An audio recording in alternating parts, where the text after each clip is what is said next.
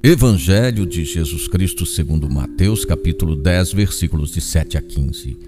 No vosso caminho proclamai: o reino dos céus está próximo. Curai doentes, ressuscitai mortos, purificai leprosos, expulsai demônios. De graça recebestes, de graça deveis dar.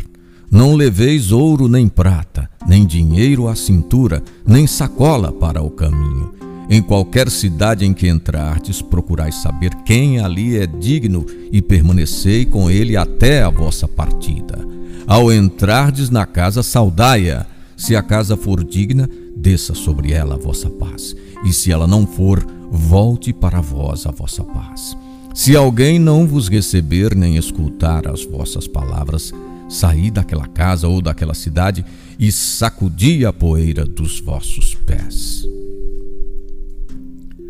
Após a escolha dos doze apóstolos, Jesus inicia. Após a escolha dos doze apóstolos, Jesus indica a maneira de atuar em quatro ações: curar os doentes, atuar com gratuidade, usar meios pobres e anunciar a paz.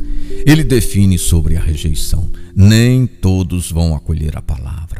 E, por isso, como última atitude, deve-se sacudir a poeira dos pés. Na igreja não há lugar para fregueses e torcedores. Todos devemos ser atuantes, tendo em vista que muito recebemos e por isso muito devemos dar.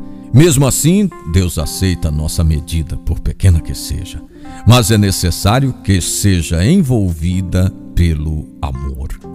Aos poucos, essa medida irá crescendo à semelhança da semente e do fermento. Acima de todas as dificuldades, a certeza da graça de Deus.